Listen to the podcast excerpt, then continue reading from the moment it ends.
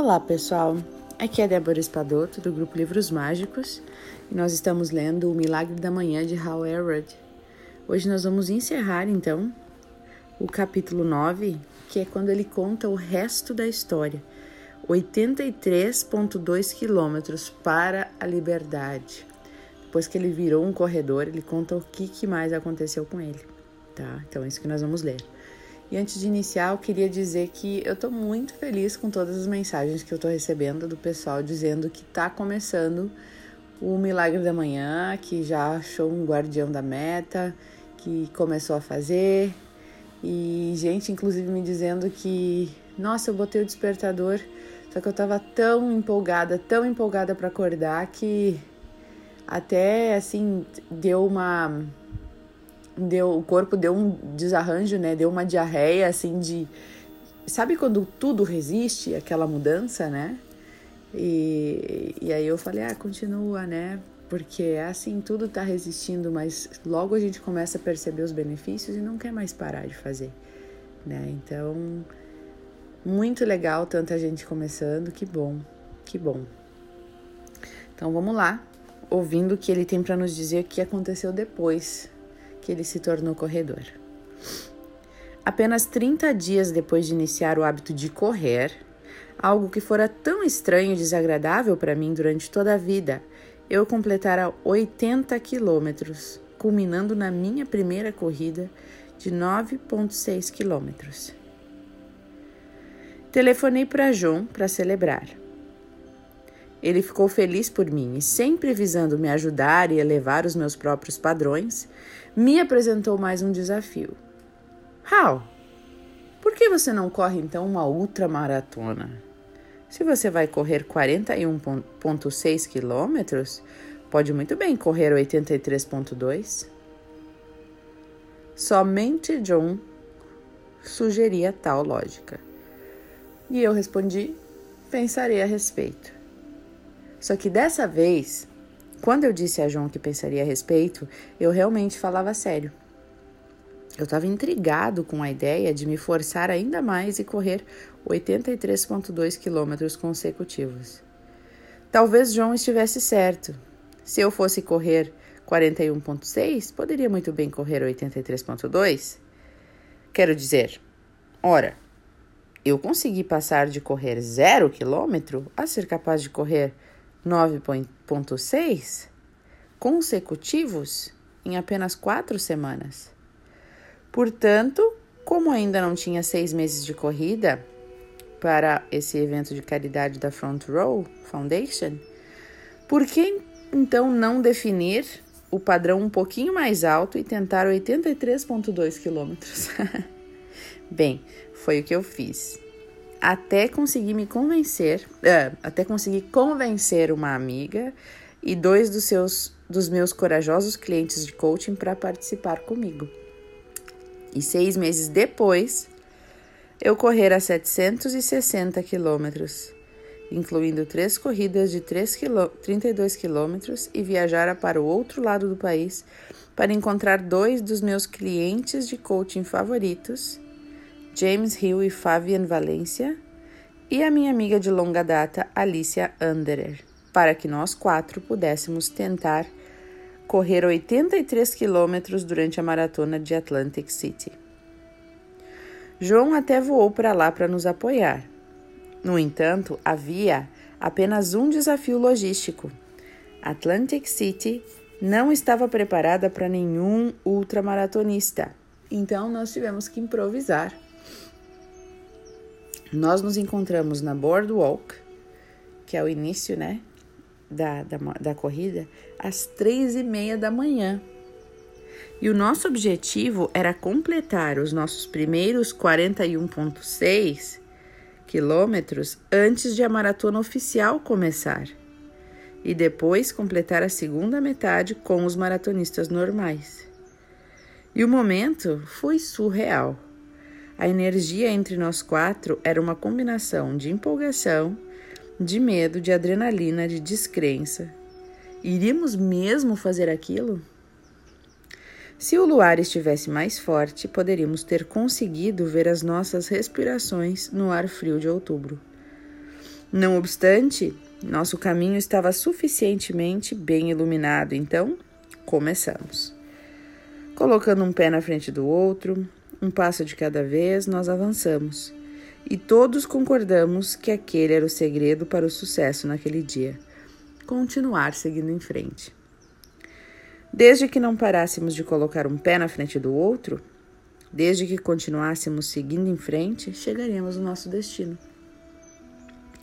E depois de seis horas e cinco minutos, largamente devido ao apoio e à responsabilidade coletivos de nosso grupo trabalhando junto com, como uma unidade, nós terminamos os primeiros 41,6 quilômetros. E aquele foi um momento determinante para cada um de nós.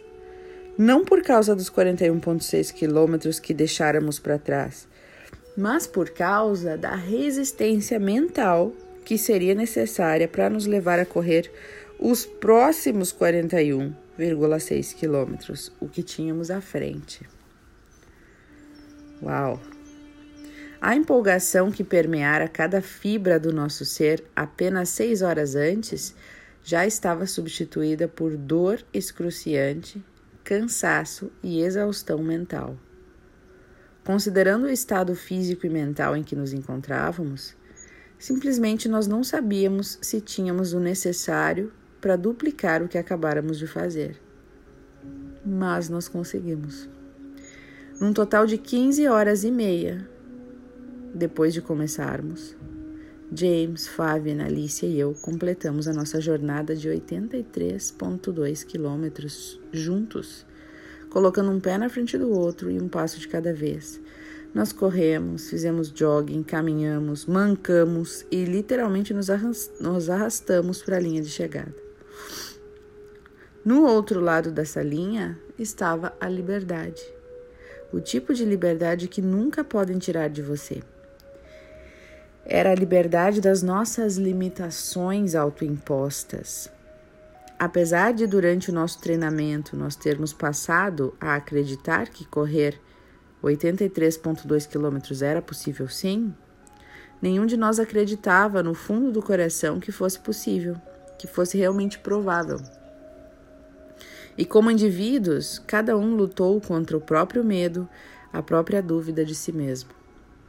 Mas, no momento em que atravessamos a linha de chegada, tínhamos dado a nós mesmos o presente da libertação de nossos medos, da dúvida de nós mesmos e de nossas limitações autoimpostas. E foi naquele momento que eu me dei conta de que esse não é um presente de liberdade reservado para poucos escolhidos, e sim um presente disponível para todos e cada um de nós no momento em que fazemos a escolha de aceitar desafios que estejam fora da nossa zona de conforto, obrigando-nos a crescer, a expandir a nossa capacidade e a ser e fazer mais do que temos sido e mais do que temos feito. E essa é a verdadeira liberdade. Você está pronto para a liberdade verdadeira? Então, gente, o desafio de transformação de vida de 30 dias que vocês começaram, do Milagre da Manhã, vai capacitar você a superar as próprias limitações autoimpostas para que possa ser, fazer e ter tudo o que deseja mais rápido do que você jamais imaginou ser possível. O milagre da manhã é um hábito que muda a sua vida. E apesar de a maioria das pessoas que tentam fazê-lo o amarem desde o primeiro dia, levar a si mesmo a segui-lo por 30 dias para que você possa tornar isso um hábito para a vida toda, vai exigir um compromisso inabalável da sua parte. No outro lado dos próximos 30 dias está você, se tornando a pessoa que precisa ser para criar tudo o que você jamais desejou para sua vida. Falando sério, o que poderia ser mais empolgante do que isso, né? Então, gente, é... esse foi o capítulo 9. Uh, ah, eu vou ler para vocês na sequência o capítulo 10 que fala um pouco mais em detalhes sobre este desafio, né? Porque, claro, a gente não precisa ter um desafio assim de correr uma maratona de 83 quilômetros se isso não ressoa com a alma de vocês, né? Mas sim ter outros desafios. Se eu fosse correr 5 quilômetros, eu já ia achar um baita desafio. Ou se eu fosse ter que acordar todos os dias cedo para o milagre da manhã durante um mês, eu ia achar também muito desafio, né? Muito desafiador. Então é a gente realmente se colocar um desafio e manter firme, manter seguindo um passo atrás do outro, né? Que é isso que nos leva a mais longe, que nos leva ao outro nível. Então é legal que ele fica trazendo de volta coisas do, do, do desafio, enfim, para que a gente possa, e exemplos, né? Para que a gente possa se inspirar e se manter fazendo este, este desafio de 30 dias, né? Parabéns aos que iniciaram. É, se mantenham juntos. Eu sei que já tem gente querendo fazer grupinhos separados para é, se manter como guardiões de meta todos juntos, né? Mas eu sugiro que não façam grupos muito grandes, viu? Porque é aquela coisa. Cachorro que tem muito dono passa fome, né? Então, não exatamente isso, mas quando a gente não tem só um, uma pessoa para fazer esse checklist, né, e fazer essa, essa avaliação todos os dias, essa análise junta, se eu não fizer, sabe aquela coisa? Se eu não falar hoje, vai ter um monte de gente no grupo que vai falar, então eu não preciso, né? Então, assim, grupos de dois ou três ou quatro no máximo, eu diria. E que todos se comprometam a dar o seu parecer diário, né? Tá bom? Um beijo grande para vocês todos.